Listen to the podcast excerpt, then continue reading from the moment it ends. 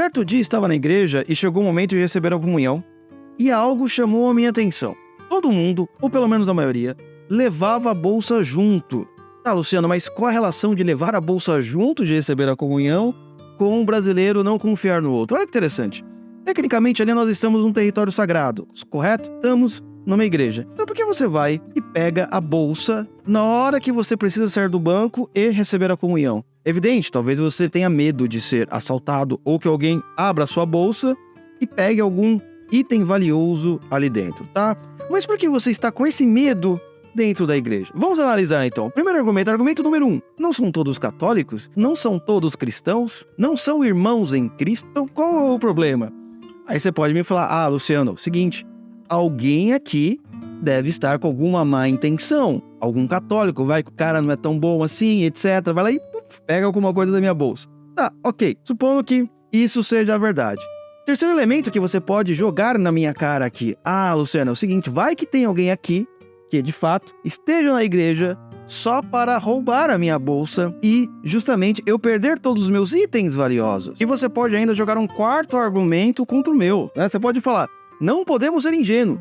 Não podemos ser ingênuos porque aqui as pessoas, cada um tem a sua intenção. Ok, mas o ponto que eu quero destacar é que, tecnicamente, estamos numa igreja e mesmo assim nós estamos desconfiando um dos outros. Estamos 24 horas em estado de alerta. Por que isso ocorre? Por que essas coisas acontecem?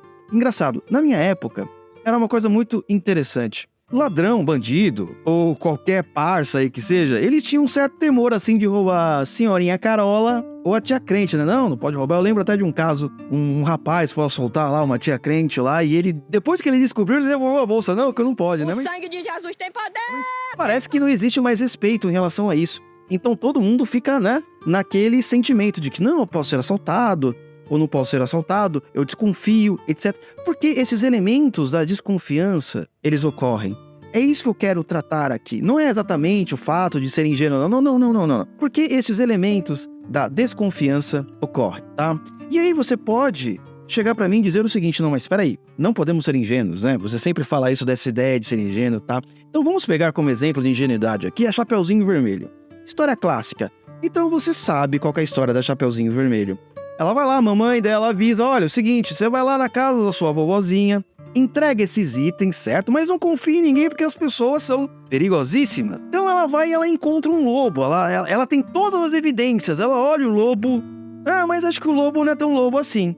Não é? E vê e tal. Beleza, ela vai e continua. Chega lá na casa da vovozinha. O lobo já tinha devorado a vovozinha. E quando a Chapeuzinho Vermelho vai falar com a vovozinha, percebe. Nossa, peraí, vovó. Você está com as orelhas pontiagudas? É, pra te ouvir melhor, netinha. Mas os seus olhos, vovó? E a sua boca, vovó? Tipo assim, a Chapeuzinho Vermelho, ela tinha todas as evidências de que não era a sua avó. Aquela entidade que estava ali na frente dela não era a avó dela. Mesmo assim, ela não confiou nas evidências, ela confiou numa aparência superficial. Isso acontece muito. É só você ver várias histórias de relacionamento que chega a moça assim: ai, nossa, eu quero casar com ele, ele é tão romântico. Mas, mulher, esse cara aí, ele transa com todas as mulheres, ele simplesmente não se importa com ninguém, ele não quer saber de nada, e etc, etc, etc. Ai, nossa, mas ele falou para mim um poema de Fernando Pessoa. Então o que acontece? Você tem as evidências lá. Você não quer ver as evidências? O que, que eu faço o quê? Correto? Porque a história da Chapeuzinho Vermelho é uma pessoa que não quer enxergar o óbvio, o lulante. E não é esse caso aqui que nós estamos falando da igreja.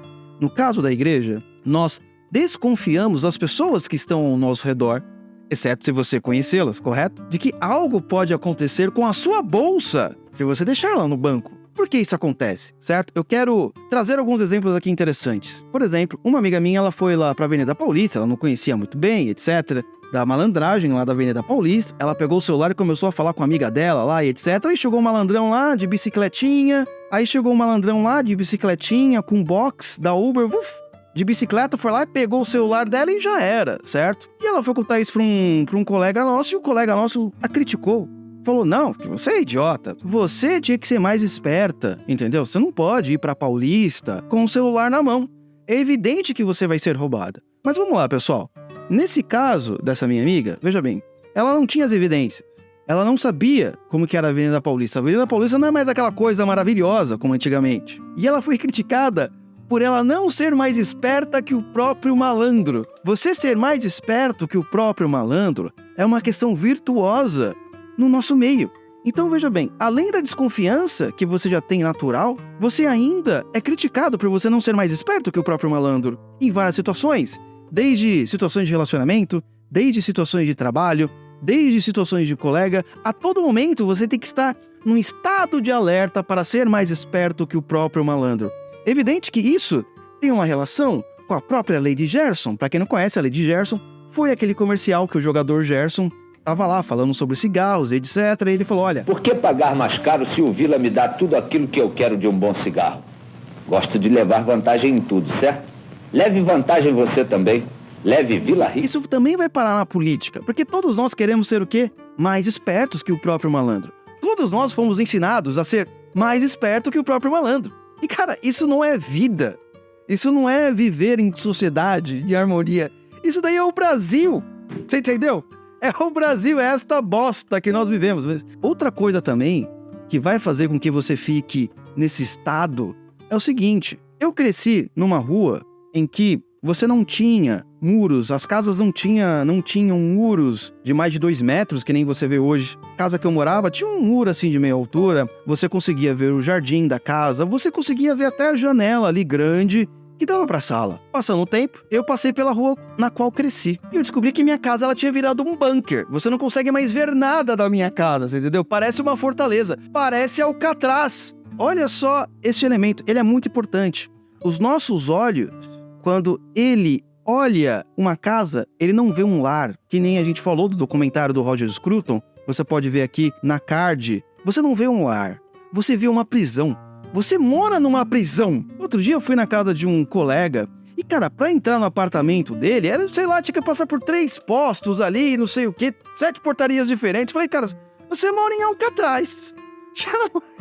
Você não mora numa casa. Todos nós moramos numa mini Alcatraz. Esse é o ponto. Por quê? Isso ocorreu por causa da violência. A violência fez com que cada lar virasse uma prisão e você desconfiasse de qualquer pessoa que estivesse na rua, porque todo mundo pode te violentar de alguma maneira. Então nós crescemos nesse complexo, nessa sociedade em que nós temos que desconfiar um dos outros, em que nós temos que ser mais espertos que o próprio malandro e em que os nossos lares são prisões. Então, se você pegar também na área de relacionamento, isso é uma coisa muito evidente. Como que era um namoro de antigamente? O namoro de antigamente, ele tinha alguns elementos interessantes. Eu não quero dizer se o namoro de antigamente é melhor ou pior. Eu só quero dizer que existem elementos diferentes nesse quesito. Então, quando você ia se relacionar com uma mulher, você já conhecia a família dela, a família dela conhecia a sua família, todo mundo ali na vilazinha sabia quem era quem. Então, quando você ia se relacionar com a dita cuja, você já tinha as referências, você já meio que a conhecia. Ficava mais fácil você confiar na pessoa.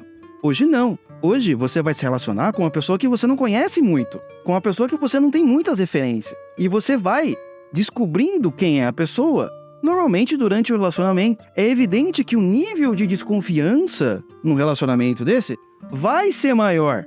Até você realmente, opa, pera aí, uma pessoa confiável. Mas demorava. Antes você, antes você não precisava ter tanto. namorar tanto tempo para começar realmente, de fato, confiar na pessoa e querer dividir a vida com ela ou com ele, tanto faz. Isso me lembra também um outro caso aqui pra gente finalizar, que é o caso da Irlanda. Um amigo meu, ele foi lá pra Irlanda e ele falou que ele tava saindo umas 10 horas da noite, numa rua assim, penumbra, e apareceu um cara lá na frente. E o cara tava vindo na direção dele já fechou as mãos, falou: esse cara vai querer me assaltar, esse cara vai querer fazer alguma coisa comigo, esse cara vai querer. E o cara passou direto. E ele me disse uma coisa muito interessante. Ele, ele falou: cara, eu fiquei seis meses assim. Todo dia que eu saía na rua à noite, eu achava que alguém ia me assaltar, que alguém ia me roubar, que alguém ia fazer alguma coisa comigo. Mas por que eu era assim? Porque eu vivi no Brasil. E no Brasil, sempre quando você sai à noite, qual que é a impressão que você tem? É que alguém vai te assaltar. Não é verdade? Então nós somos os peixes dentro d'água, em que como nós vivemos nessa sociedade em que ninguém confia de ninguém, em que a violência, em que ser mais esperto do que o outro é louvável, etc, a gente acha normal. Mas na verdade, todos nós somos doentes.